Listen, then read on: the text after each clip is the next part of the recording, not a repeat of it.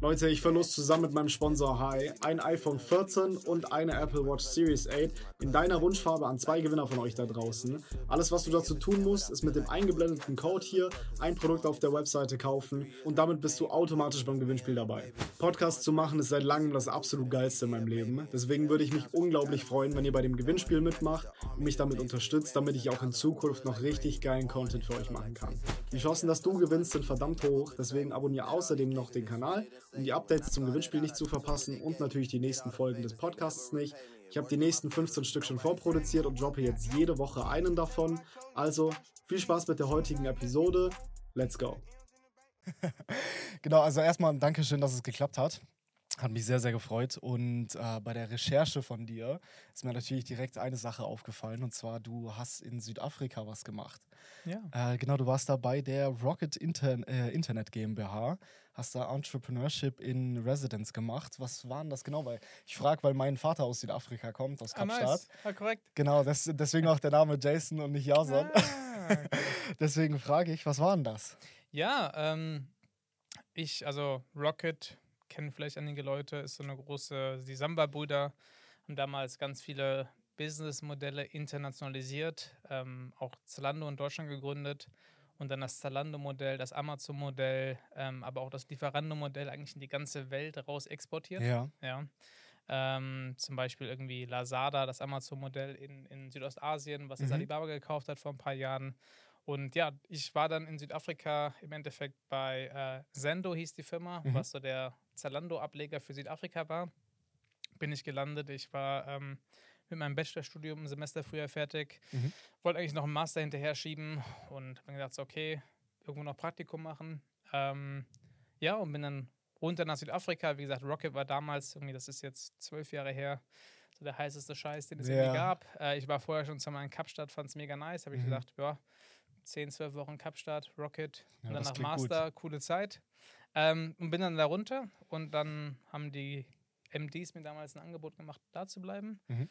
Und dann habe ich nach sechs Wochen unten mein Master abgesagt und äh, bin da geblieben. Echt? Wie lange warst du dann da? Vier Jahre. Vier Jahre gleich. Ja, ja. Boah, das, ja. das ist stark.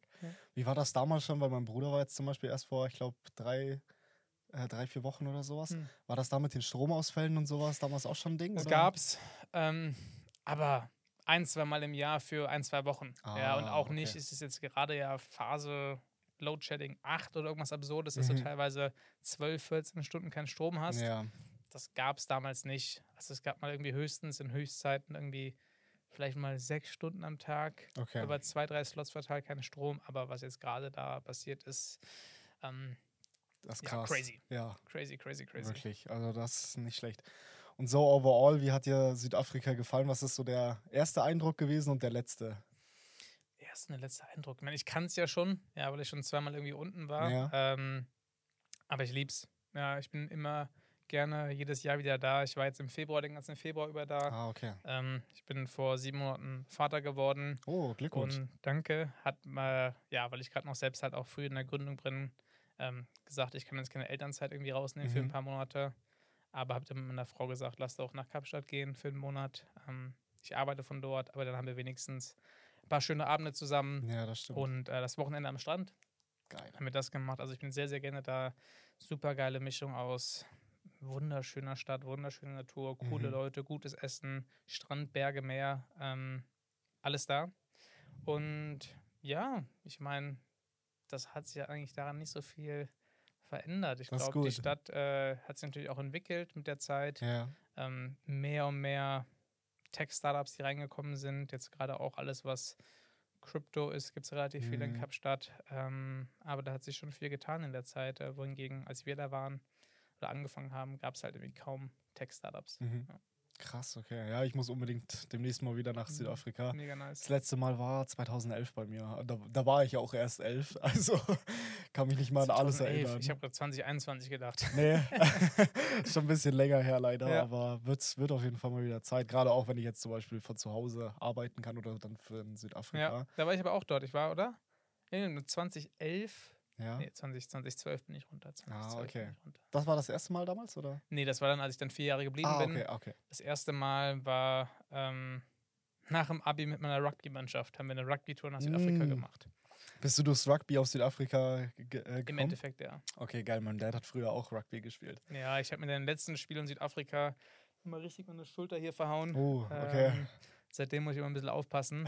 ähm, aber das war schon mega nice damals. Sehr geil. Also das, das fand ich cool, dass es gleich so äh, krass bei dir war, dachte ich jetzt nicht, aber. Doch. Cool. Ganz cool. Wie gesagt, dann vier Jahre da geblieben, habe dann als Praktikant da angefangen. Ähm, als ich dann da geblieben bin, Business Development, was mhm. erstmal so alles so nix heißt, aber ich habe mich da viel um ähm, Einkaufsoptimierung und BI-Themen gekümmert.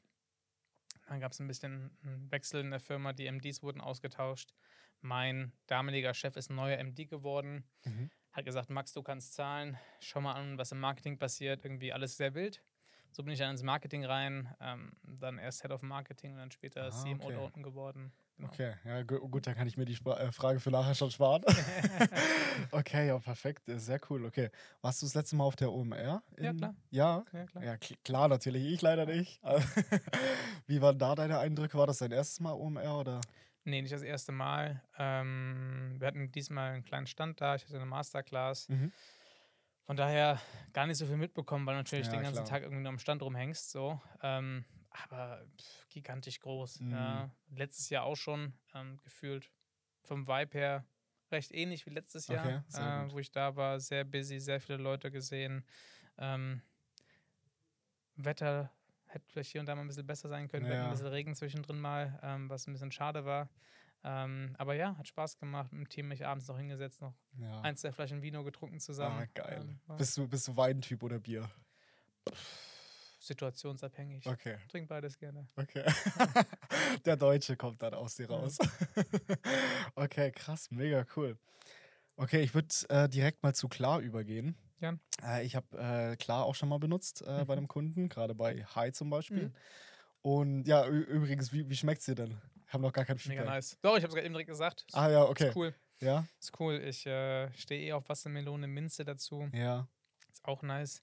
Ich war jetzt gerade letztens in China und da haben die auch so ganz viele Limited Editions immer mhm. für irgendwelche anderen Softdrinks und da gab es auch so eine Zitronen-Limo-Minz-Mische. Äh, mhm. Auch schon mega nice. Also ja. Minze in die Sachen reinbringen ist auch immer ganz, ja, doch. ganz cool, schmeckt echt gut. Perfekt, ja, das freut mich doch zu hören, ey. Beste. Bisher gab es noch nicht einmal schlechtes Feedback dazu, deswegen. Ja, ich habe ja hier so eine Geschmackssache, ne? Kokosnuss ja. ist überhaupt nicht meins so. Ja. Meins auch überhaupt nicht, aber da gebe ich dir gerne eine Flasche mit, die musst du probieren, okay. weil äh, ich hasse Kokosnuss wie die Pest, aber ja. das ist wirklich das Beste. Also musst du wirklich okay. mal schauen. Okay, gut. Okay, genau, zurück zu klar. Ja. Äh, genau, ich habe es bei Hi einmal benutzt und ähm, wollte einfach mal nachfragen, wie seid ihr überhaupt auf klar gekommen? Wie wolltet, also was hat euch dazu bewegt, klar zu gründen? Ähm ich bin bei meinem vorherigen Job damals raus. Mhm. Ähm, ich war CMO bei Otto Nova. Das ist eine neu gegründete private Krankenversicherung. Und bin da raus, um was Eigenes zu gründen. Ja. Ähm, habe damit relativ viel Vorlauf gesagt. Hey, ich glaube, mit irgendwie sechs Monaten Vorlauf, ich bin zum Ende des Jahres raus. Ähm, genau. Und habe mich dann aber mit meinen beiden jetzt Co-Foundern verquatscht, dass es ganz cool wäre, was gemeinsam zu machen. Aber ich war halt schon praktisch gekündigt und die hatten äh, noch Jobs, sodass mhm. wir gesagt haben, okay, ich bin zwar zu äh, Anfang des Jahres raus, aber lass mal zu Mitte des Jahres anfangen, gemeinsam. Ähm, und dann war mein Plan eigentlich, also sechs Monate entspannt ja. Zu machen, vielleicht hier und da mal ein bisschen ein paar Brands zu helfen oder irgendwas zu machen, aber erstmal ein bisschen entspannter zu machen für ein paar Monate. Und ähm, dann kam YFood auf mich zu mhm. und hat mich gefragt, ob ich nicht bei denen CMO werden möchte. Und dann habe ich gesagt, so, ähm, nö, ich äh, möchte was Eigenes machen, aber ich habe mal sechs Monate, wo ich nicht ganz so viel vorhabe. Also, wenn Interim für euch eine Option wäre, dann mhm. let's talk. Und ähm, habe dann Benny und Noel getroffen, die beiden Gründer, ähm, viel gequatscht, mich sehr gut mit ihnen verstanden. Ähm, gesehen, dass YFood eine mega coole Firma ist, mega Potenzial da hat und bin dann dahin.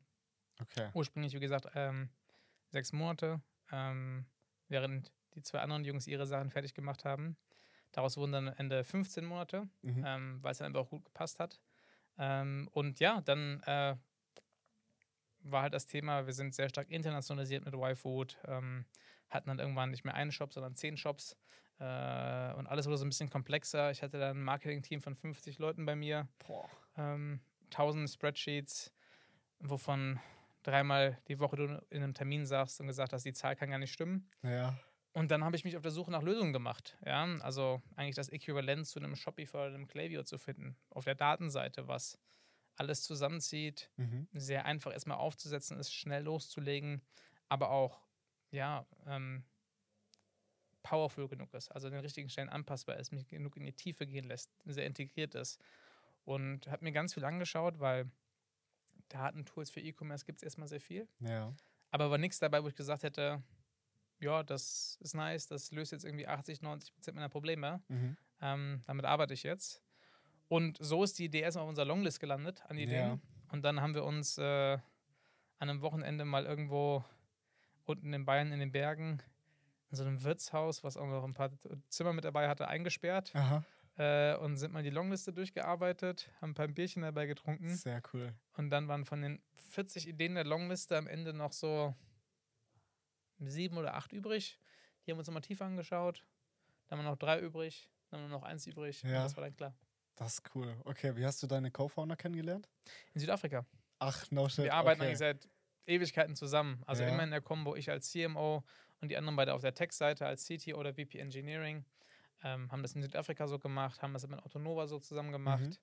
und haben uns dann eigentlich nur mal beruflich für ein Jahr getrennt, ähm, wo die dann schon neue Sachen hatten und ich dann zu YFood gegangen bin. Ja. Ähm, genau, aber ansonsten arbeiten wir eigentlich die letzten jetzt, äh, was sind jetzt, zwölf Jahre eigentlich durchgehend zusammen. Okay, das ist schon mal krass. Nicht Ja. schlecht, okay. Ja, ich bin immer, immer- also ich habe immer mal wieder Schwierigkeiten, so Co-Founder zu finden. Aber hast Schon du da egal. zufällig einen Tipp für mich?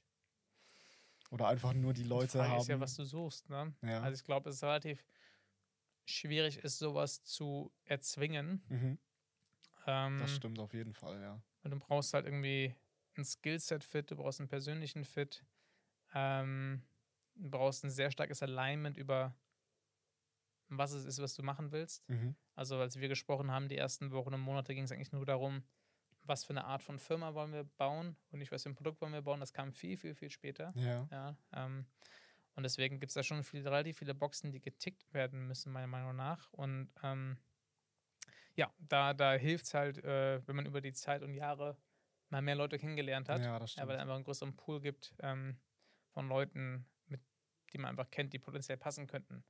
Ähm, ich glaube, mit Freunden zu gründen ist sehr schwierig, Okay. ähm, Aus welchen Gründen?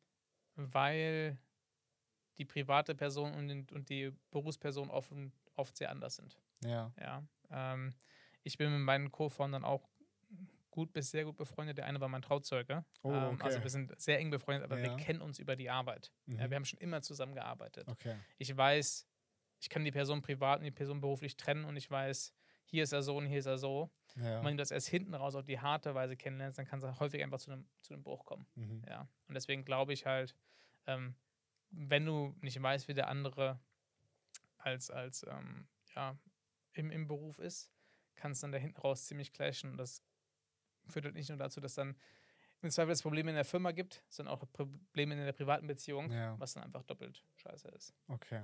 Ja, macht schon Sinn. Okay. Ähm, kann man Klar und Tracify vergleichen miteinander? Ähm,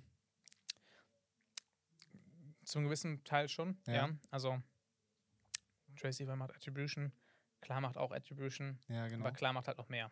Okay. Ja. Also im Endeffekt ähm, ist das, was Tracify macht, ein Modul innerhalb von klar. Okay, alles klar. Ich glaube, erst vor kurzem habt ihr auch diese Attribution äh, bei euch richtig mit eingebaut. Ja. Äh, da hatte ich zum Beispiel äh, Probleme, in Anführungszeichen. Vielleicht war ich aber auch einfach bloß zu blöd, das herauszufinden. Ne? Ähm, zum Beispiel, äh, ich mache ja mit der Agentur, also mit meiner äh, Agentur Another Agency, mache ich ja Facebook-Ads und sowas, also Mhm. mittlerweile Meta-Ads und TikTok-Ads. Und ähm, da ist natürlich dann immer das Wichtige herauszufinden, okay, welches äh, Ad-Creative funktioniert am besten. Mhm. Ne? Äh, da hatte ich dann zum Beispiel Probleme. Ähm, bei mir war das so, dass, da, dass die Daten zum Beispiel 24 Stunden später erst äh, richtig da waren. Mhm. Lag das, war das ein Fehler von mir oder? Ähm, nein, das auch kein Fehler von dir. Okay. Ähm, das ist aktuell noch ein Thema, wobei wir haben es von der grundsätzlichen Infrastruktur schon zugebaut, dass das Attribution-Thema eigentlich Realtime ist. Mhm. Wir müssen da noch ein bisschen dran arbeiten, damit es auch Okay. wirklich Realtime in den Reportings ist. Ähm, aber das ja, ist eine Sache, die wir angehen werden. auf den meisten Reports ist es jetzt nicht mega kritisch, dass die Sachen in so einem Kohorten-Report muss jetzt irgendwie nicht, nicht stündlich Ja, aktualisiert werden. Absolut, das stimmt. Ähm, aber wie gesagt, wir haben das Thema jetzt ähm, seit kurzem irgendwie offiziell live, nachdem wir es über die letzten 12, 15 Monate entwickelt haben. Ähm, und das sind einfach so, ja, noch weitere Funktionalitäten, die jetzt da über die Ja. nächsten Wochen und Monate reingezogen werden. Okay, wie lange äh, gibt es klar jetzt mittlerweile? Äh, wann habt ihr wirklich äh, gegründet? Beziehungsweise Also den die Launch Firma, glaube ich, ist jetzt offiziell fast bald drei Jahre alt. Okay. Ja, also wo wir irgendwie beim Notar saßen. Ja, Äh, wir haben dann richtig angefangen, würde ich sagen, daran zu arbeiten, konkret mit dem Ziel vor jetzt knapp zweieinhalb Jahren okay. und sind jetzt, äh, haben das erste Jahr zu dritt gebootstrapped. Mhm. Ähm, uns dann ein bisschen Funding reingeholt Anfang letzten Jahres und sind jetzt seit knapp über einem Jahr live. Okay. Äh, zu meinem Verständnis, bei äh, Tracify weiß ich es zum Glück schon, ähm, wie die Daten tracken. Äh, wie genau macht das klar? Gibt es da Unterschiede zu Tracify? Kann ich, äh, die sagen es ja nicht genau, was sie tun. Von daher Ja. äh, kann ich das auch nicht kommentieren. Okay. Ich glaube, vom Grundding her, was viele von diesen Tools machen, ist halt sehr ähnlich. Ja. Ja. Du hast ein Tracking-Skript, was du auf die Seite packst. Ähm, du hast verschiedenste Identifier, die du nutzen kannst, äh, um Kunden über verschiedene Touchpoints hinweg zusammenzuführen. Mhm. Ähm, und das ist erstmal im, Grund bei allen relativ ähnlich. Okay. Ja. Ich glaube, ähm, weil es einfach nur so viele Sachen gibt, die du wirklich nutzen kannst. Ja, klar, Ähm. Und ähm, da kann man jetzt sagen, ich, wir machen AI und wir machen nicht AI. Das Mhm. ist dann im Endeffekt mehr Buzzwords als, als, als irgendwas anderes. Ja, Ähm, was wir halt noch machen, ist, dass wir es einfach tiefer integrieren. Das heißt, du kannst auch Dinge wie Discount Codes oder Post-Purchase-Survey-Daten nutzen, ja. um sie ins Attributionsmodell zu integrieren. Wir ähm, können zwischen Neu- und Bestandskunden unterscheiden. Wir können dir auch die Lifetime Value der Kunden basierend auf Attributionsdaten hinten raus rausgeben, die Margenstrukturen der Kunden Ja. kombinieren mit, äh, mit Attributionsdaten. Das heißt, das ganze Thema ist einfach viel tiefer ineinander ähm, verbunden, Mhm. um dir halt wirklich ein ganzheitliches Bild darüber zu geben, ähm, ja, was wie funktioniert und was dir darauf hilft und was dir dabei hilft, langfristig, profitabel, nachhaltig zu skalieren. Okay. Äh, Apple hat jetzt, glaube ich, erst letzte Woche oder sowas was angekündigt, Ja. wegen äh, UTM-Parameter und sowas blockieren etc. Äh, was genau es war, äh, bin ich mir jetzt nicht 100% sicher, da bin ich nicht der Technikaffine. Wird das klar beeinträchtigen oder nicht? Also es gibt ja erstmal relativ wenig unkonkrete Informationen, Ja, was da stimmt überhaupt natürlich. passieren soll. Ja, Ich glaube, grundsätzlich erstmal soll es ja nur ähm, E-Mails und im Endeffekt Private Browser beeinflussen. Mhm. Ja, von daher, ähm, je nachdem auch was da kommt, ist der Impact relativ gering, weil die wenigsten Leute nutzen einen Private Browser. ja. Dann sagen sie, es geht wirklich um personenidentifizierbare Parameter. Mhm. Ein UTM oder irgendwelche anderen Tracking-IDs sind keine personenidentifizierbaren Parameter. Von daher ähm, ist das erstmal egal. Was personenidentifizierbar ist, sind Facebook und Google Click-IDs. Mhm. Ja. Ähm, und es könnte sein, dass die abgeschnitten werden, ähm, was dann erstmal für unsere Attribution egal ist, aber die das Tracking der Plattform selbst behindert ähm, und deshalb wahrscheinlich noch mehr modelliert werden muss, Mhm. ja, was die Daten angeht. Wobei, wie gesagt, Stand jetzt von dem, was draußen ist, Private Browser erstmal, ja. Ähm, von daher wird da auch der Impact gering sein. Aber in der Regel ist es bei vielen von diesen Sachen so, sie kommen erst eingeschränkt auf einen Private Browser oder irgendwas und später dann mal ja. überall hin. Ähm, aber so wie es jetzt kommuniziert ist, ähm, wird es wenig bis keinen Impact haben auf das, was wir tun. Okay, ja, das ist schon mal eine sehr, sehr gute Nachricht. Okay, perfekt. Ähm, du hast vorher äh, schon mal kurz den CMO von YFood angesprochen. Äh, kannst du mir da ein bisschen was darüber erzählen? Also, äh, was macht überhaupt ein CMO? Äh, und ja, fangen wir mal mit der Frage an. Ja, also wie gesagt, ich war ja da als, als CMO. Ähm, was mache ich? Im Endeffekt, glaube ich, ist CMO ist ja ein sehr dehnbarer Begriff. Es gibt Brands mit fünf Mitarbeitern, die haben CMO. Ja, Ja, es gibt Brands wie YFood mit 50 Leuten im Marketing, die haben CMO. Und es gibt Coca-Cola, die haben CMO. Es ist eine sehr, Ja. sehr andere Person, die du da brauchst. Ähm, was habe ich gemacht? Ich glaube, ich habe viel Zeit mit Hiring verbracht. mhm. Ich versuche die besten Leute ähm, Okay. zu gewinnen ähm, und äh, sie ins Team zu holen. Mhm. Wie gesagt, wir sind innerhalb von sechs, acht Monaten von 15 auf 50 Leute im Marketing gewachsen. Boah. Ja, ähm, musst du schon gute Leute rankriegen, damit es auch dann funktioniert. Ja. Ähm, das ist ein großer Teil. Ansonsten halt auch, ja, klar, so ein bisschen das große Ganze zu definieren.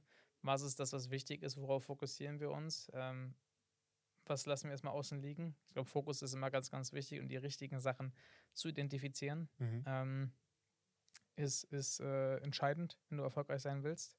Ähm, natürlich Mitarbeiterentwicklung dann auch. Ja? ja. Den Leuten halt mehr das große Ganze ähm, zu zeigen, zu erklären und wie was, was sie hier drehen, dass die oben beeinflusst. Ja. ja einmal um halt die, die, den, den Impact, den du machst, auf die Arbeit von anderen mhm. sichtbar zu machen, aber dir auch zu zeigen, wie das, was du machst, was vielleicht nicht signifikant wirkt, erstmal dann trotzdem doch einen großen Impact auf das große Ganze haben kann. Ja. Und dann dritter Punkt ist, ähm, glaube ich, zwischen den Departments Sachen allein zu halten.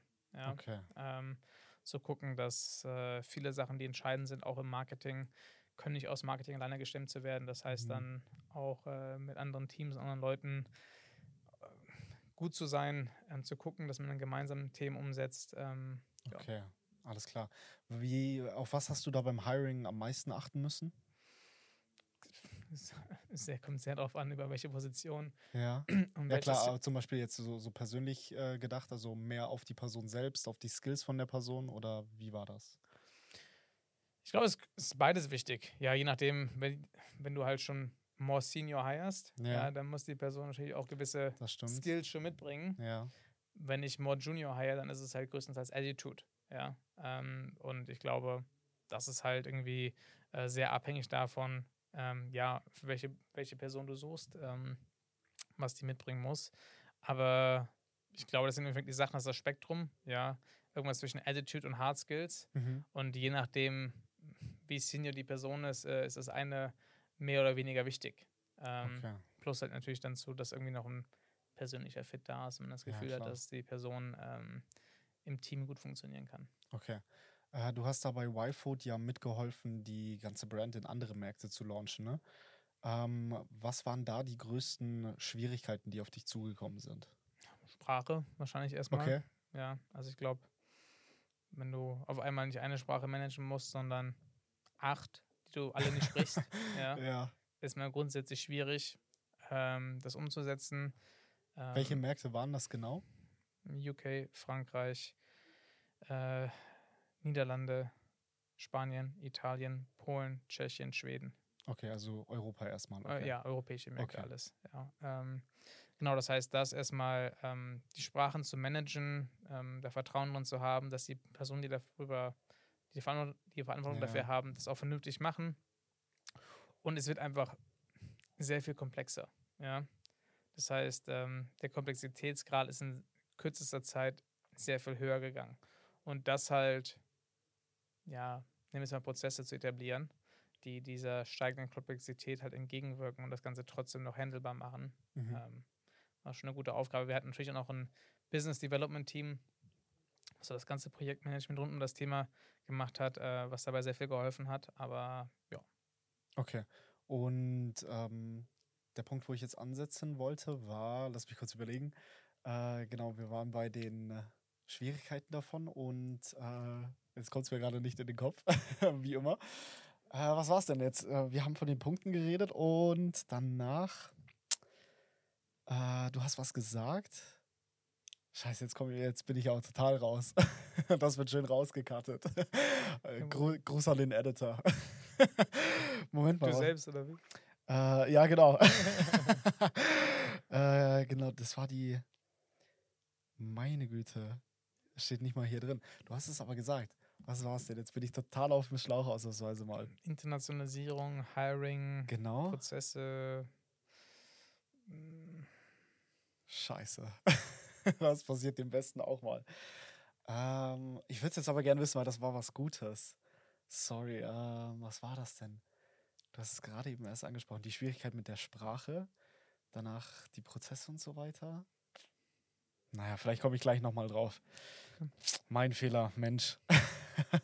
gut, gut, dass es mein äh, Podcast ist und ich machen kann, was ich möchte. Ja. das ist das Schöne daran. Okay, dann gehen wir mal zu einer anderen äh, Frage über. Wieso bist du denn überhaupt Unternehmer geworden? Ähm, weil ich selbst entscheiden wollte. Ja. War das der einzige Grund, oder? Ja, ich glaube schon. Ich meine, habe immer sehr unternehmerisch gearbeitet. Mhm. Ich immer in Startups war, ja. Ähm, und da auch immer viel Verantwortung übernommen habe. Im Endeffekt war es immer die wichtigen Entscheidungen triffst du nicht selbst. Ja, Die, wo es wirklich drauf ankommt. das stimmt. Und wenn das alles immer in deine Richtung entschieden wird, die du auch denkst, dann ist ja fein. Aber wenn halt mal einige Entscheidungen in die Richtung laufen, die du anders gesehen hast, dann ist das, wenn du mit so viel Herzblut bei der Sache bist, irgendwann ziemlich frustrierend. Ja. Und ähm, ja, dann habe ich gesagt, so, das, das war eigentlich das Hauptthema, warum ich gesagt habe, hey, ähm, ich möchte was Eigenes machen, weil ich im Endeffekt im Driver's Seat sein möchte. Ja. Ähm, Wenn das Auto schon gegen die Wand fährt, dann will ich es fahren. wenigstens am Steuer. ja, und nicht am Beifahrersitz. Ja, ungefähr. Genau. Okay. Und äh, was waren da deine ersten Schwierigkeiten, die du, äh, die du hattest? Beim Unternehmertum, Ja, ich glaube, ja, lassen wir den ganzen bürokratischen Spaß und so außen vor. ja. Ich glaube, was ich erstmal tatsächlich wieder lernen muss, ist arbeiten. Okay. Weil welchem mein Sinne genau? Alltag bestand aus acht Stunden Meetings am Tag, zwischendrin ein paar Mails wegarbeiten und zwischendrin halt ein paar Sachen machen. Ja. Ja. So. Und ich hatte ja gesagt, dann haben wir gebootstrapped das erste Jahr. Das heißt, ich war voll operativ drin. Mhm. Und wenn du aus dem Alltag rauskommst und dann sitzt du vor deinem Laptop mit keinem Termin im Kalender und sollst jetzt mal zehn Stunden arbeiten, Ja. das ist ziemlich Okay. weird. Das ja. stimmt, wenn du es so darstellst. Das ist richtig komisch und du hast das Gefühl, du hast überhaupt keinen Plan, was du machen sollst, wo du ansetzen sollst. Dein Kalender war voll deine Struktur ja. Ja. und das offenbar keinerlei Struktur her. Du musst erstmal wieder schaffen zu arbeiten. Und ähm, das hat ein paar Wochen gedauert, okay. ja, ähm, um da wieder reinzukommen. Äh, das war tatsächlich so anfangs echt mal das, das, das, das größte Thema, ja. Krass, okay. Und ähm, ja, was noch? Ich glaube, noch viele neue Sachen, die man sich reinarbeiten musste, aber wir hatten so den Split fürs erste Jahr. Mein einer Co-Founder macht Backend, der andere macht Frontend und ich mache alles zwischendrin. Ja? Okay. Das heißt, ich muss mich auch irgendwie mit Sachen auseinandersetzen, die ich vorher nie gemacht habe. Buchhaltung, Ja. Designen, ähm, ich musste anfangen zu verkaufen, Demos zu machen, habe ich alles vorher nie gemacht. Mhm. Ähm, das heißt, da in einigen Bereichen einfach aus, ja, nehmen wir es mal meine Komfortzone, Kom- Komfortzone rausgehen zu müssen. Ähm, aber ich, das hat mich jetzt nicht irgendwie ja, großartig beschäftigt. Das sind halt so kleine Hindernisse, keine Hindernisse, die man über, überspringen muss, aber Ja. keine unüberwindbaren. Da klang, da war das Thema mit zehn Stunden am Laptop sitzen, mal zu arbeiten, dann doch schon die, Naja. größere, Heraus- die größere Herausforderung gefühlt. Okay, und sonst noch irgendwas? Oder gerade auch vielleicht ein bisschen später? Ähm, bisschen später. Tja, ich meine, es gibt immer Themen, die einen beschäftigen. Ja. Ne? Und ähm, ich glaube, dann spannend war, als um die ersten Leute einzustellen. Mhm. Ja. War das dann das erste Mal, wo du, äh, beziehungsweise, okay, nee, stimmt, war, äh, kann Nee. mehr sparen, die Frage. Genau.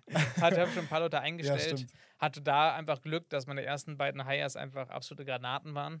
Ja, Okay, Die ich ehrlicherweise auch per Glück gefunden haben, die auf mich zukamen. okay. So, ähm, aber das äh, war eine große, große Hilfe. Ich glaube, wenn die damals beide nicht so reingekommen wären, dann Ja, wäre spannend geworden, Okay. ja, wie wir das ganze Ding gewuppt hätten. Aber die waren echt super. wer war das? Was haben die Ähm, gemacht? Justin und Valentine. Ah, mein Bruder heißt Justin, sehr cool. Justin ähm, hat vorher selbst mal eine Brand gehabt und dann eine eigene äh, E-Com-Agentur gehabt Mhm. ähm, und kam dann zu uns. Und Valentine war vorher im Finance-Team bei Personio. Kam Okay. uns. Ja. Sehr cool. Okay, und ähm, hast du davor auch schon, äh, also du, du hast ja mit YFood zum Beispiel zusammengearbeitet, aber hast du nebenbei auch noch mit irgendwelchen anderen Brands so auf agenturmäßig Basis gearbeitet? Oder? Ich habe ein paar Brands, so ein bisschen ein, zwei Tage mal Consulting gemacht. Ah, okay. ähm, wir haben halt das erste Jahr über, um so ein bisschen Cashflow zu generieren, haben wir gesagt, okay, lass mal 10% unserer Zeit für ein bisschen Beratung abstellen, Mhm. um ein bisschen Geld zu verdienen. Ähm, genau, aber das war sehr marginal. Okay. Äh, wo kam das Geld her, das ihr für Klar zum Beispiel für die Gründung äh, aufgebracht habt? War das einfach euer Investment? Also, wir, jetzt ja, es hat ja nicht viel gekostet erstmal. Ja. Ja, ähm, wir sind alle auch schon ein bisschen älter, das heißt, ein bisschen was auf dem Konto haben wir schon. Ja. äh, um davon mal ein bisschen Miete zu zahlen, ein ein paar Gehälter zu zahlen, die nicht, nicht wirklich exorbitant waren. Also halt genug, um die Miete zu zahlen, sage ich mal. Okay. Und dafür haben wir halt noch ein bisschen 10% der Zeit ähm, Beratung nebenher gemacht. Ja, das heißt, ich habe ein paar Brands beraten, mein anderer Co-Founder hat ein bisschen CTO-Coaching gemacht, also ein paar jüngere CTOs einfach gecoacht ähm, in der Teamführung und Teamentwicklung und Mhm. darüber haben wir uns das erste Jahr finanziert. Okay. Würdest du sagen, also äh, wann, hat- mit, in welchem Alter hast du gegründet? Hm, 30? Okay. Würdest du, äh, ich, ich, weiß jetzt nicht, ob du den Vergleich dazu hast, aber würdest du sagen, es ist einfacher, wenn du jung bist zu gründen oder wenn du alt bist? Ich glaube, äh, hat beides sehr starke Vor- und Nachteile. Ja. Ich glaube, jung hast du den Vorteil natürlich, dass du erstmal ähm, weniger private Verantwortung hast. Ja, das heißt, ich bin jetzt verheiratet, ich habe jetzt einen Sohn. Genau das, Ähm, genau da. Das ist schon, glaube ich, ein bisschen, ähm, Das Risiko ist halt ein ganz anderes. So. ja, das kann man natürlich auch positiv framen und sagen, du bist deutlich, deutlich motivierter. Zum Beispiel. Ja. Aber ich glaube, ja, du bist einfach ähm, freier, glaube ich, in der Art und Weise, Ja. wie du aufspielen kannst ähm, und kannst dich einfach mal probieren. Genau, ja. du kannst dir Fehler erlauben. bist sehr viel, ja, kannst sehr viel risikoaffiner ähm, sein in der Art und Weise, wie du das ganze Ding auch siehst. Ähm, das ist natürlich ein Plus. Grundsätzlich erstmal, wenn du älter bist, hast du einfach schon mehr gesehen. Ja. Und machst gewisse Fehler nicht. Wobei häufig es halt auch so ist, dass wenn du zu viel gesehen hast, siehst du überall nur Probleme Mhm. ab einem gewissen Punkt und nicht nur die Möglichkeiten. Und ich glaube, das ist dann-.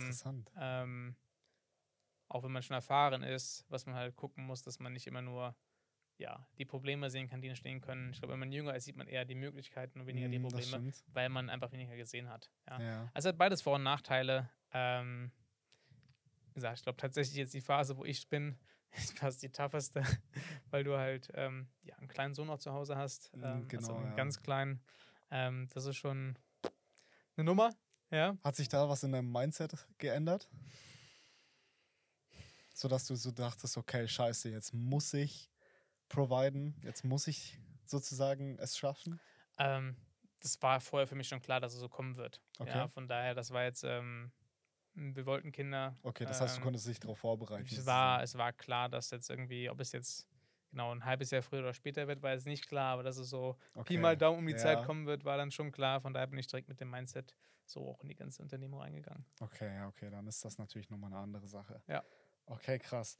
Ähm, wie krass, äh, beziehungsweise was genau machst du bei Klar? Das mache ich bei klar. Ähm, alles eigentlich, was kundenseitig ist. Mhm. Ja, also äh, Kunden das Tool zeigen, Onboarding ähm, oder ich und mein Team natürlich, ja. Also ja, klar. das Kunden das Tool zeigen, Onboarding, supporten, dass sie mit dem Tool erfolgreich sind, ähm, Vertrieb. Mhm. Wir machen viel auch im Bereich Partnerschaft, Partnerschaften und Community, Mhm. wo wir sehr viel machen. Das heißt, das liegt bei mir. Und ähm, ich gebe eigentlich, weil ich halt selbst aus der Kundensicht komme und weil ich mit den ganzen Kunden spreche, natürlich auch sehr stark vor, was soll gebaut werden. Okay. Ja. Ähm, also nicht wie, ja, Ja. aber halt, was soll am Ende für den Kunden da sein. Okay, und äh, wie kommt ihr da am ersten an Kunden ran? Ist das tatsächlich dann über zum Beispiel LinkedIn oder sowas? Weil du bist ja auf LinkedIn auch ziemlich gut vertreten mittlerweile. Ähm, größtenteils Word of Mouth. Sehr Okay. viel Weiterempfehlung. Das ist Ähm, sehr gut. Dann äh, das ist ein gutes Zeichen davon, dass euer Produkt gut ist. Ja, das ist der größte Teil und der Rest ist eine Mischung eigentlich aus, ähm, ja, ein bisschen mein LinkedIn, ähm, Partnerschaft mit Agenturen, Mhm. uns Agenturen Kunden empfehlen und das macht 90 Prozent aus. Mhm. Ja, sind wir mal auf einer OMR, darüber kommt ein bisschen was, ähm, Ja. aber das ist halt eher so ein Once-Off statt ein Ongoing. Okay, wie bist du auf LinkedIn damals gekommen? Also ich meine, du hast jetzt, glaube ich, über 8, 8.500 Follower mittlerweile. Das ist ja fast schon Linked, LinkedIn-Influencer-Status. Ähm, bin ich darauf gekommen? Ja, ich ähm, dann angefangen mit vielen Leuten zu sprechen Mhm. Und habe vorher eigentlich immer sehr an so meinem eigenen Saft gearbeitet. Ich habe bei Rocket ein ziemlich starkes Netzwerk mit Leuten, wo ich viel gelernt habe damals. Ähm, und habe dann aber gemerkt, dass viele von diesen Sachen, die ich gelernt habe, die für mich relativ normal waren, weil ich so von Tag eins diese Sachen gelernt habe, dann doch gar nicht so ähm, ja, verbreitet waren, dass viele Leute damit Genau, bloß das Mikrofon nochmal ein Stückchen herziehen. Genau, perfekt. ähm, dass viele Leute das äh, für die Neuland ist. Ja. Ähm, habe ich gedacht, so, ja, okay, cool, dann kann ich darüber ein bisschen sprechen und schreiben. Mhm. Ja.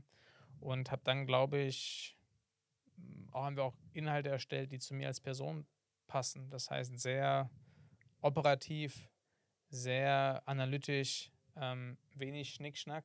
Ja, natürlich musst du mal irgendwie gucken, dass du einen coolen Hook in die Post reinbaust. Ja. Aber darunter ist es halt wenig, hey, ich war jetzt drei Wochen auf Marbella und habe remote gearbeitet, sondern halt eher, hey, das ist wie eine P&L-Struktur von einer E-Com-Brand aus, aussehen muss. Und warum macht das Sinn und warum solltest du das auch so machen? Hm. Und davon gibt es nicht so viel. Das finde ich aber auch tatsächlich gut, weil das ist viel authentischer, als wenn jetzt zum Beispiel, keine Ahnung, es gibt so viele Leute mittlerweile auf LinkedIn, die wirklich nur noch drauf sind für die Likes und was auch immer. Ja, also ich glaube, ich könnte sicherlich mehr Likes haben über das andere, Ja, über den anderen Track, vielleicht auch mehr Follower. Ähm, aber ich habe das Gefühl, dass die Leute das, was ich poste, gut finden Mhm. und ähm, respektieren. Ja, Ja. Zum gewissen, ja, wenn man das so nennen kann.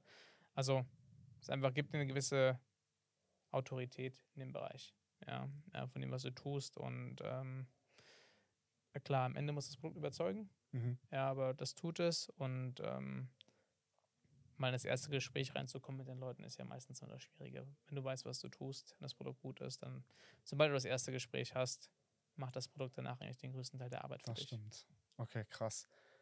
Ähm, was ist denn überhaupt eigentlich so dein Antrieb als Unternehmer? Ist es nur Geld oder was, was ist dein Ziel, dein, dein, groß, dein großer Nordstern sozusagen?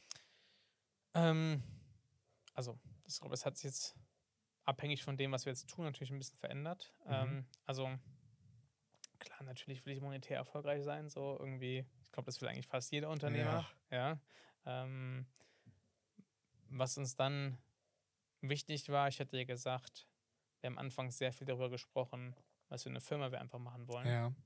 Und was wir häufig von den anderen Firmen, die wir vorher, wo wir vorher waren, gesehen haben, ist, dass gerade in einem Startup-Kontext du sehr häufig das Kurzfristige vor das Langfristige stellst.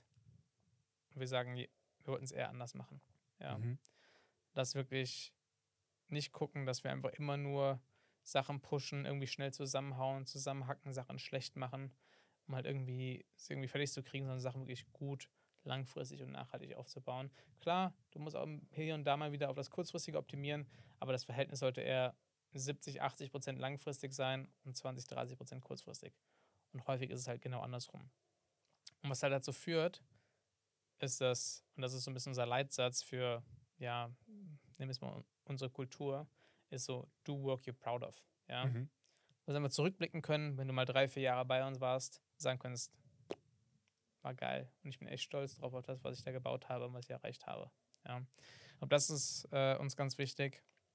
Und dann jetzt im Kontext unseres Produkts gesprochen, ähm, geht es darum, ich finde es sehr beeindruckend, dass du im E-Commerce gerade auch sehr viele junge Gründer hast, Mhm. die ihre Firma gegründet haben in einem Alter, wo ich mich niemals getraut hätte, irgendwas zu tun Ja. die einfach sehr starke Unternehmer sind. Und das Schöne im E-Commerce ist, ist, dass du durch einfach sehr viel Entrepreneurial Drive schon ziemlich weit kommen kannst. Mhm. Ja. Du kommst aber vielleicht auf 5 Millionen, aber halt nicht auf 20 Millionen. Mhm. Ja. Dann sind auf einmal andere Sachen als purer Drive auch wichtig.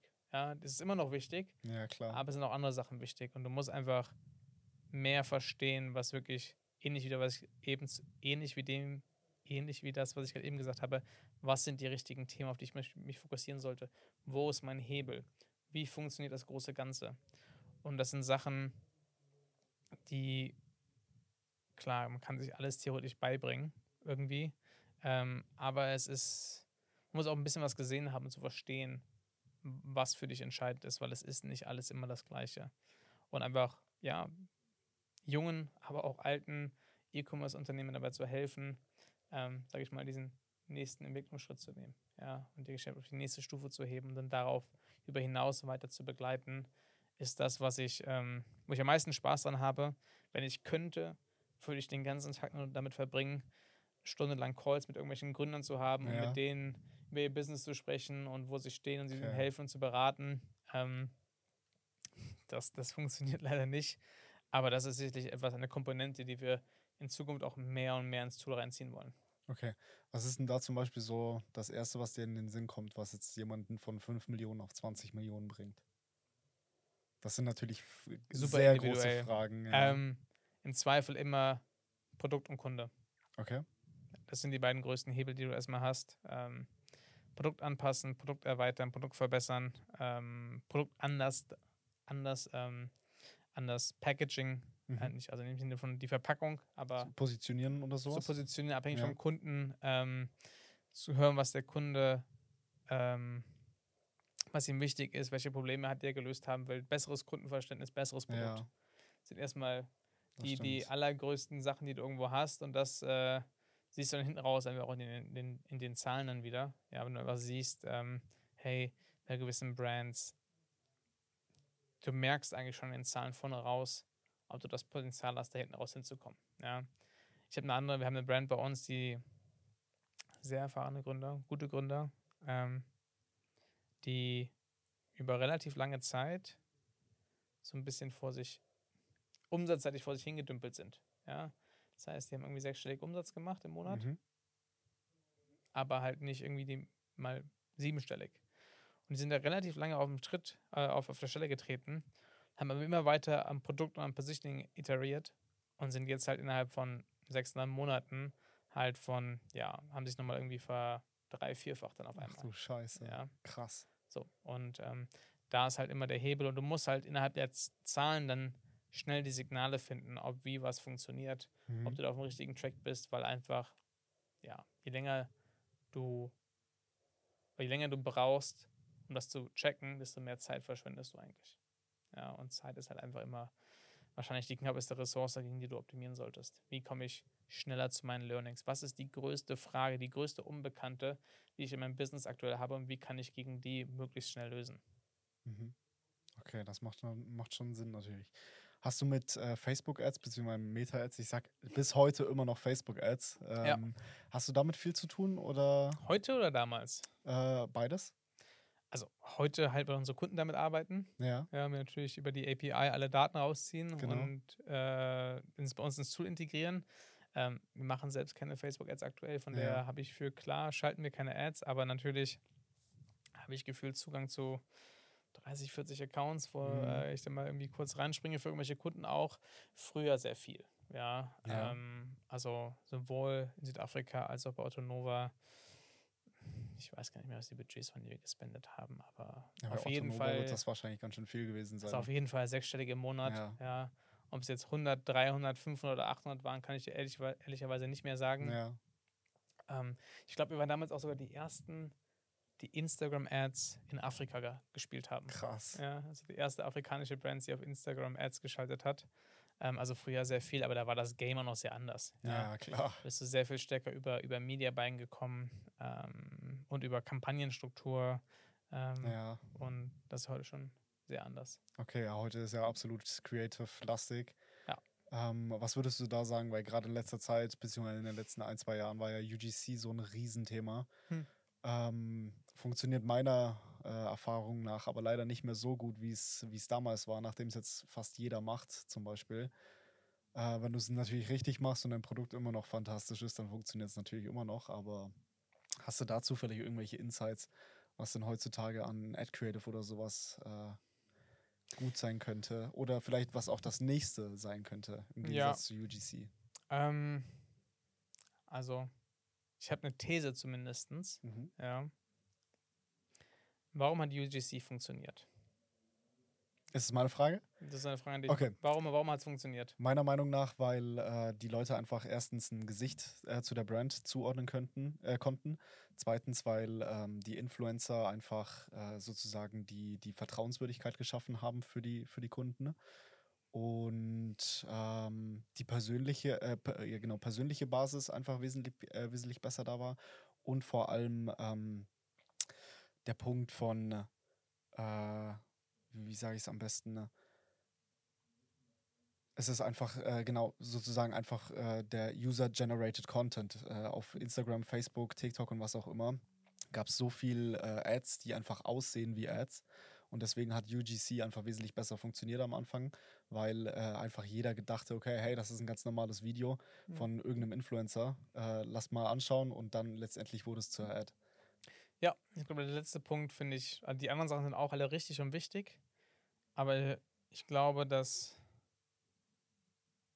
wenn wir sagen UGC, ist gar nicht so mehr, also ich lasse mal nicht UGC nennen, sondern eher Ads, die sich anfühlen wie Instagram Stories. Mhm.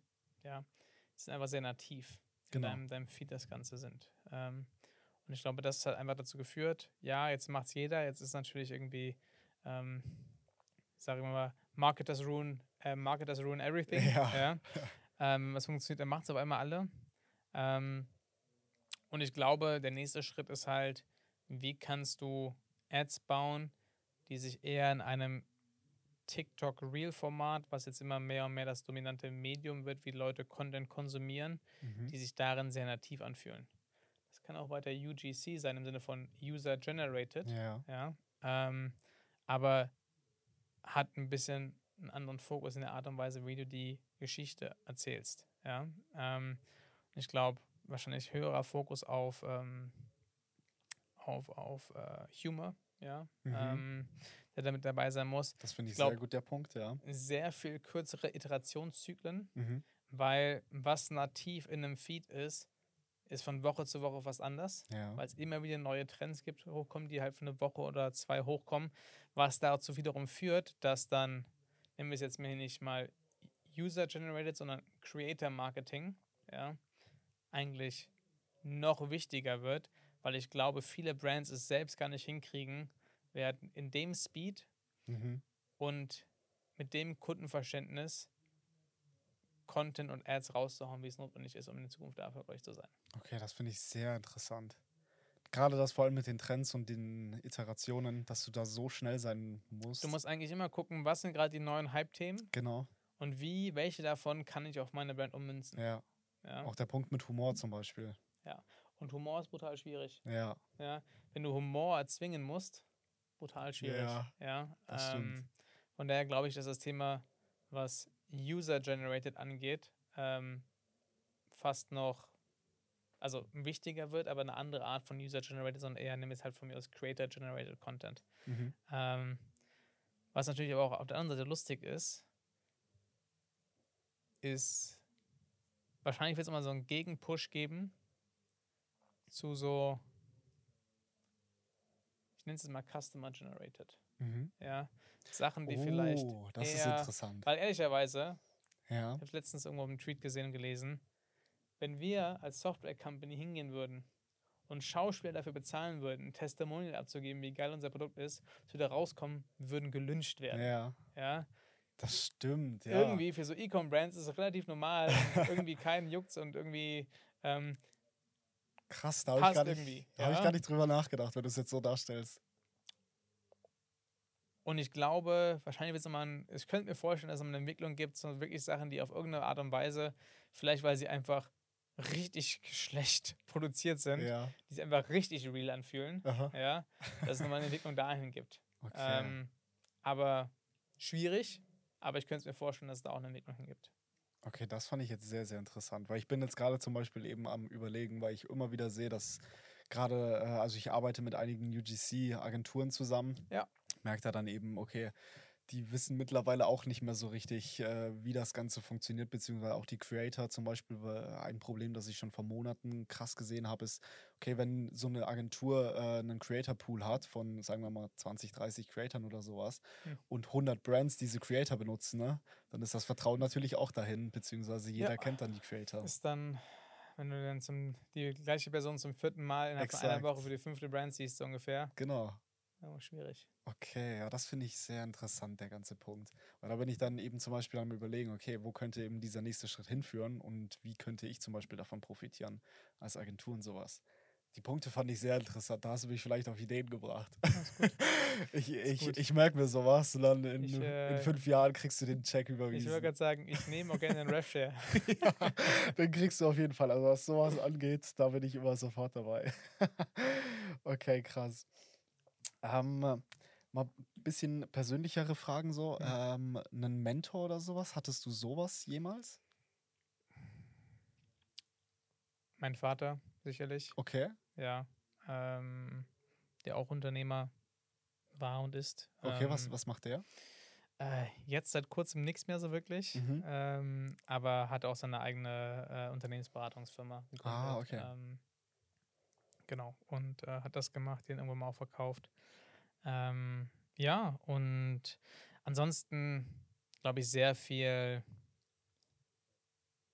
während der Rocket-Zeit einfach Experten gehabt, die mir in kürzester Zeit einen massiven Download an, an, an Wissen gegeben haben. Mhm. Ja, das war jetzt aber nicht diese eine Bezugsperson, die ich hatte, zu der ich Ja. irgendwie mit Themen und Fragen gekommen bin, aber sehr viele Leute, die mir ähm, sehr viel beigebracht haben in, in meinen ersten frühen Jahren. Ich hatte über die Zeit echt so ein bisschen einen Jumpstart, weil ich wahrscheinlich das Wissen, was andere in fünf Jahren aufbauen Mhm. können, irgendwie in sechs bis zwölf Monaten aufgebaut habe. Boah, das ist natürlich krass. Ja. Okay. Hättest du da zufällig, äh, zufälligerweise irgendwie so, so, sozusagen einen Tipp? Ist es sozusagen schlauer, in so, so eine Branche zu gehen wie du am Anfang oder tatsächlich versuchen, das Ganze auf den harten Weg zu lernen und sich selber irgendwie Mentoren zu suchen? Oder Ich glaube, ich meine, es kommt auch ein bisschen darauf an, was dein Ziel ist. ja. Ja.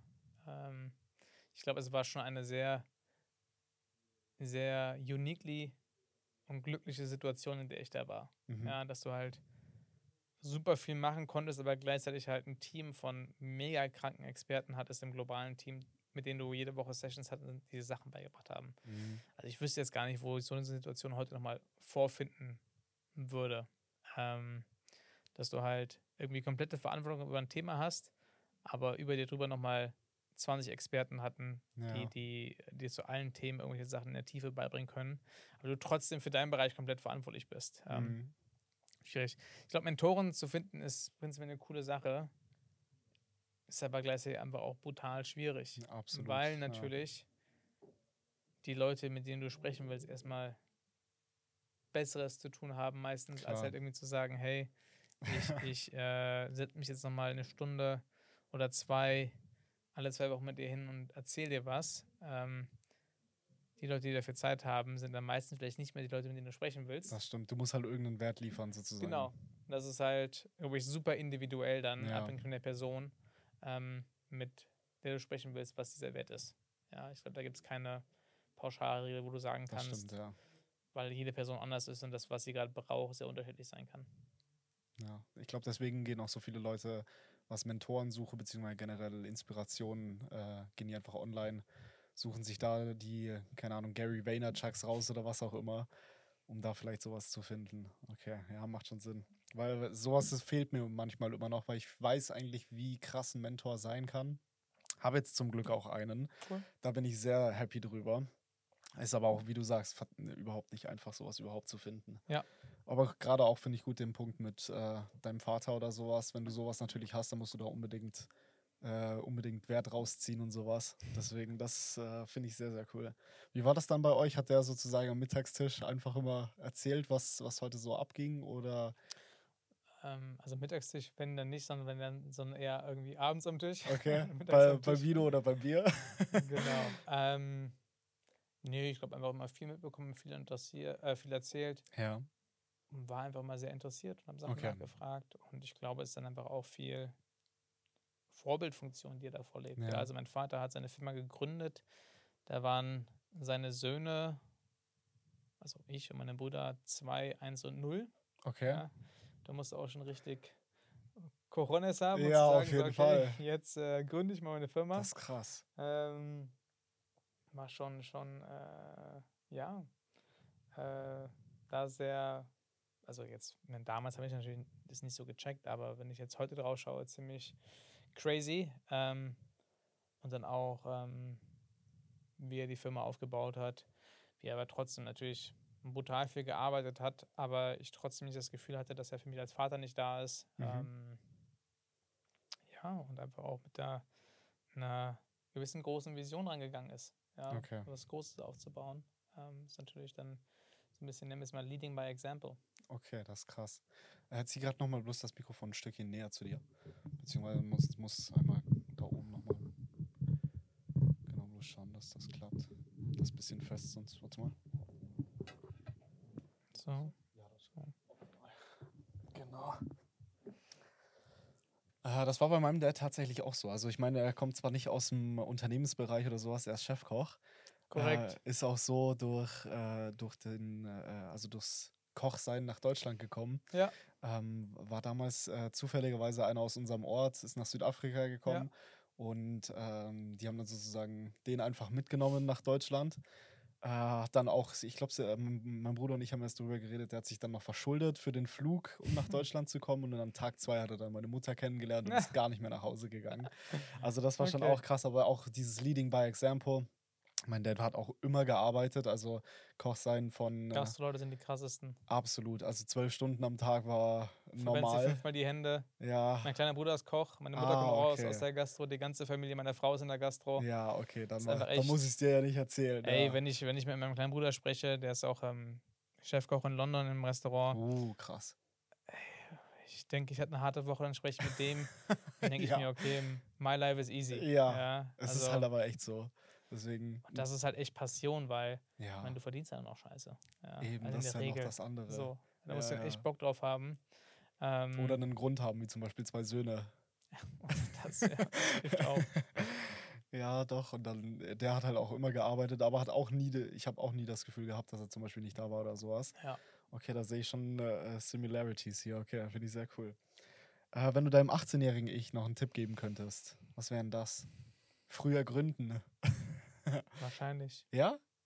Ich glaube, ich hätte früher mutig sein können. Okay. Ja. Ich glaube, die Südafrika-Erfahrung war mega. Mhm. Ja. Mm. Aber ich glaube, äh, ich hätte tatsächlich früher, hätte früher loslegen können. Okay.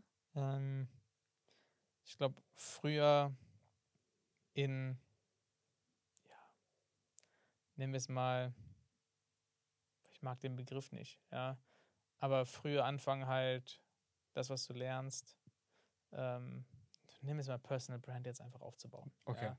Ich glaube, du musst auch erstmal gar kein Ziel haben. Ja, Ja. das finde ich aber sehr gut, der Punkt. Ich muss ja gar nichts mehr erreichen wollen, aber ich glaube, mit so viele Sachen, die darüber entstanden sind, einfach nur über die Tatsache, dass ich jetzt sichtbar bin. Und ich habe es damals immer so ein bisschen belächelt, weil ich gesagt habe, okay, die ganzen Leute irgendwie hier wollen sich nur Ja. selbst profilieren. Hm. Und ist auch fein. Ich glaube, jeder hat da seine, seine Themen, die er irgendwie damit erreichen will. Und das für dich funktioniert, ist ja auch alles absolut fair, das zu tun. Mhm.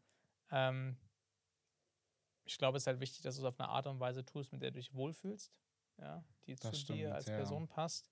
Aber ja, putting yourself out there more, ja, ähm, weil mm, irgendwie, ja, weiß nicht, was es bringt, aber hinten raus hat es dann doch irgendwas gebracht, dass du mal den Post gemacht hast oder hast den kennengelernt, mit dem gesprochen. Ja. Ähm, es geht einfach alles sehr viel leichter, wenn du Leute direkt kennst. Auch bei allem, was, was ähm, digital ist. Im Endeffekt ähm, persönliche Connections und mal jemandem die Hand zu schütteln und äh, in die Augen geguckt zu haben, äh, ist dann doch immer noch häufig auch ja, Mehrwert. Das würde ich zum Beispiel meinem Ich auch raten, gerade zum Beispiel früher den Podcast zu starten. Ne?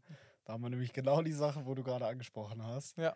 Äh, einfach Leute kennenlernen, vor allem, also ich komme aus dem äh, aus Oberstdorf, haben wir ja, Ja. Äh, bequatscht vorher. Ähm, da sind, also Oberstdorf direkt hat 10.000 Leute, glaube ich, und äh, ich wohne im Ort daneben in Fischen, also der Ort davor. Äh, 3000 Leute, Altersdurchschnitt Ü 45. Ja. Das ist halt nochmal eine ganz andere Geschichte. Deswegen würde ich mir auch persönlich raten, zum Beispiel schneller in die Stadt zu gehen. Äh, einfach da Leute kennenzulernen. Wie war das bei dir? Bist du hier in München aufgewachsen? Nee. Ähm, Vorort von Bonn, Mm, also auch ein Dorf, es hat irgendwie okay. 4.000, 5.000 Einwohner, aber halt direkt an der Stadtgrenze von Bonn. Ja. Also, ja. Okay, ja, dann ist auch nochmal eine andere Geschichte. Ja. Okay. Ähm, wie gehst du mit Leistungsdruck und Verantwortung um? Äh, ich versuche standzuhalten. Ja, So, also, so gut es geht. ja, also, ich glaube, der Leistungsdruck kommt ja bei mir zumindest primär über mich selbst, mhm. gar nicht so Guter sehr von Punkt. extern. Ja. Ähm, und Verantwortung hast du natürlich vielen Leuten gegenüber, deinen Mitarbeitern, deiner Familie, deinen Kunden. ja. Ähm, und das ist schon das hatte ich nicht erwartet, ähm, weil ich ja immer sehr unternehmerisch, sehr, ja, ich habe gefühlt immer in den Firmen gearbeitet, als ob es meine eigenen wären vorher. Mhm. Ja, ähm, außer von der Dedication, die ich dabei hatte. Ähm, aber den Druck, den du noch verspürst, wenn so du die letzte Instanz bist, hätte ich gedacht, dass es so anders ist, aber es ist nochmal echt Ja. anders. Ja. Ähm, und das wird jetzt gerade zum gewissen Punkt besser, weil wir jetzt schon ein bisschen größer sind, mehr Kunden haben und jetzt halt ähm, da nicht mehr, wenn mal eine Sache nicht schief läuft, läuft das ganze Ding nicht, fällt das Ja. ganze Ding nicht mehr in sich zusammen. Ja. Ähm, jetzt habe ich natürlich, kriege ich dann mehr Druck auf der anderen Seite rein, dass du Verantwortung deinen Mitarbeiter gegenüber hast und nicht mehr individuellen Kunden jetzt so eins zu eins, obwohl die natürlich immer noch da ist, aber, aber ja, eine andere Form. Der Druck, der Druck verschiebt sich da so ein bisschen. Mhm. Ähm, ähm, aber ja, ich meine, wenn es mal ganz schlimm wird, sage ich mir immer, hey, was das Schlimmste, was passieren kann? Ja. Machst den Laden zu. Du hast gute Mitarbeiter, die finden auch wieder einen neuen Job. Ja. Ja. Äh, ich werde es auch irgendwie noch irgendwie schaffen, äh, Okay. über die Runden zu kriegen. über- Um, ich werde es auch immer noch schaffen, über die Runden zu kommen und Ja. irgendwo was Neues zu machen. Ähm, Wäre zwar sehr schade, ja, aber das Worst Possible Outcome ist eigentlich nicht so schlimm. Ja. So, und das ist die Sachen, die ich mir versuche dann in den Kopf zu rufen, wenn der, Druck sehr stark ist. Ähm, aber ich glaube, im Endeffekt, wenn du Unternehmer werden willst, entscheidest du dich auch, mit diesem Druck zu leben. Das stimmt. Ja. Ähm, und ich glaube, das ist eine Entscheidung, die man sehr proaktiv treffen muss. Okay, was war der größte Fehler, den du mal so als Unternehmer gemacht hast? Der größte Fehler als Unternehmer. Wenn du lange überlegen musst, ist das vielleicht ein gutes Zeichen. Oder du hast so viele gemacht, dass, es, ne- dass du dich nicht entscheiden kannst. Nein, die meisten Fehler sind ja. äh, Die meisten Fehler sind ja nicht irreversible. Mhm. Ja. Ähm, war jetzt nicht Kontext von meiner jetzigen Gründung, aber sicherlich auch anfangs mal ein paar falsche Hire gemacht, die Mhm. einfach dich dann viel Zeit, viel Mühe kosten, viel Energie kosten, ähm, was dich und eine ganze Organisation ziemlich zurückwerfen kann. Ähm, was aber auch, glaube ich, ein Fehler ist, den man machen muss, weil übers, im Hiring wird man nur Ja. besser über Fehler. Jeder macht die Fehler. Das stimmt, das war bei mir genauso. Ähm, von daher ist das sicherlich äh, einer der, ja, das, ja, das. Okay.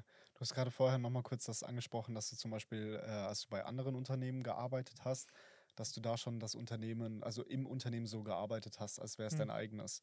Würdest du das anderen Angestellten auch raten und ist dann vielleicht zufälligerweise mal der, die Führungskraft auf dich zugekommen und hat so gesagt, hey, ich finde es super, dass du genau so denkst und mach weiter so und vielleicht kriegst du dadurch irgendwie einen Bonus oder war das nie so und du hast dafür nie was zurückbekommen im Prinzip? Ich meine, ich war dann auch über Equity an den Unternehmen beteiligt oder Ah, über, okay. also über so Virtual Visa-Programme und so, aber das war nie, nicht die Motiv- Motivation. Ja. ja. Ich war einfach motiviert dazu, die Unternehmen erfolgreich zu machen. Okay. Ja, ähm, und, und mehr zu lernen und coole Sachen zu machen. ja.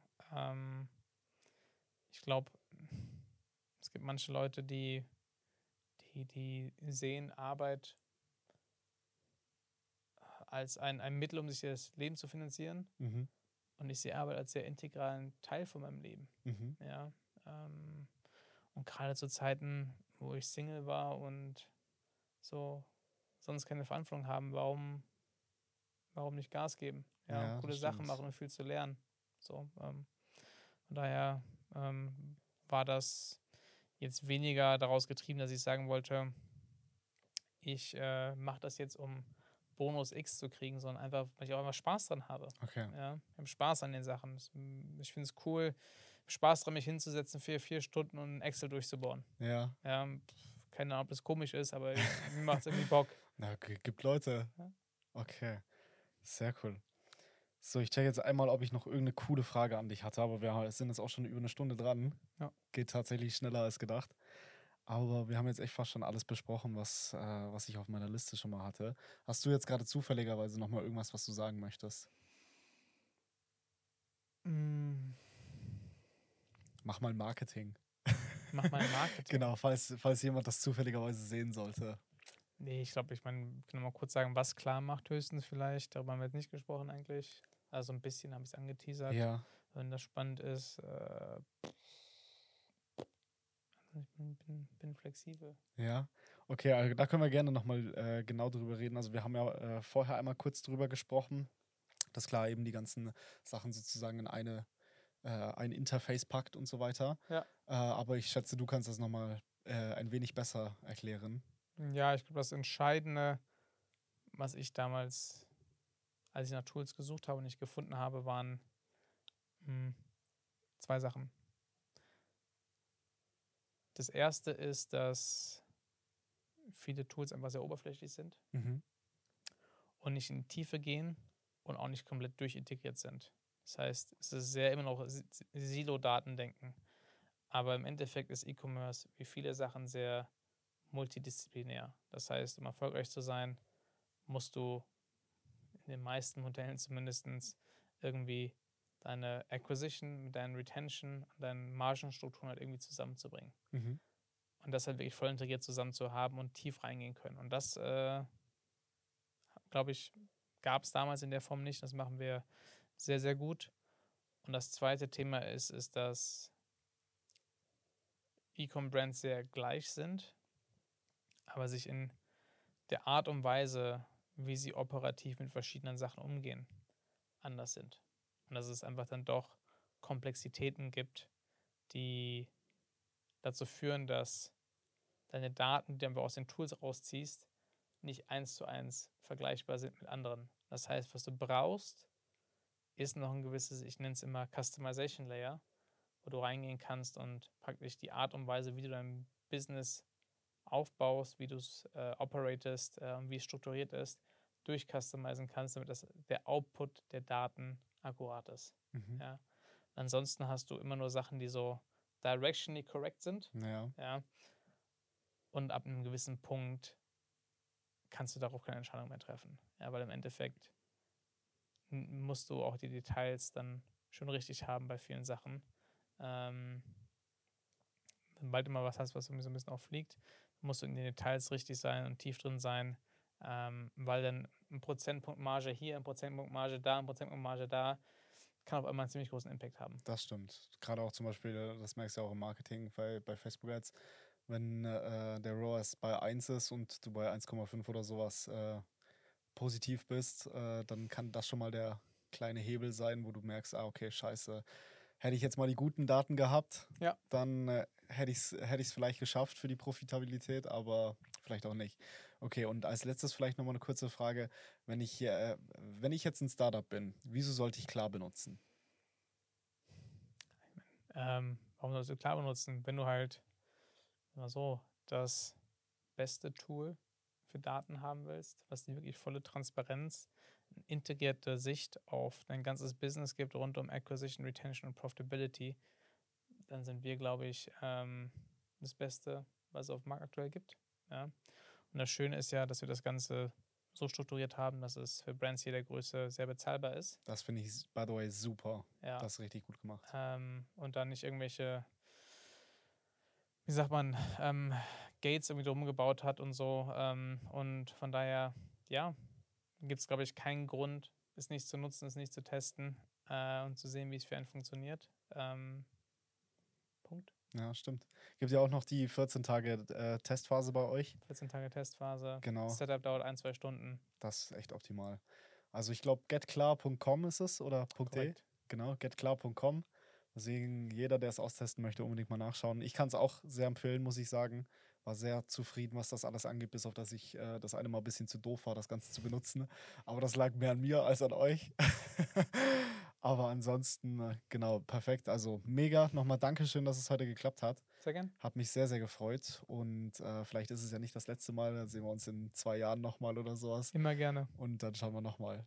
Cool. Awesome. Ich danke dir. Danke dir, mein Lieber. Dickes Dankeschön geht noch raus an das Werk 1, das mir hier die Möglichkeit gibt, meinen Podcast aufzunehmen. Man kann hier nicht nur das Podcast-Studio mieten, sondern zum Beispiel auch Coworking Spaces sowie Coworking Offices für digitale Startups oder sogar Co-Living Apartments, in denen man ein bis sechs Monate leben kann. Und es gibt hier ein Café mit dem besten Kaffee in München, in dem man netzwerken und arbeiten kann.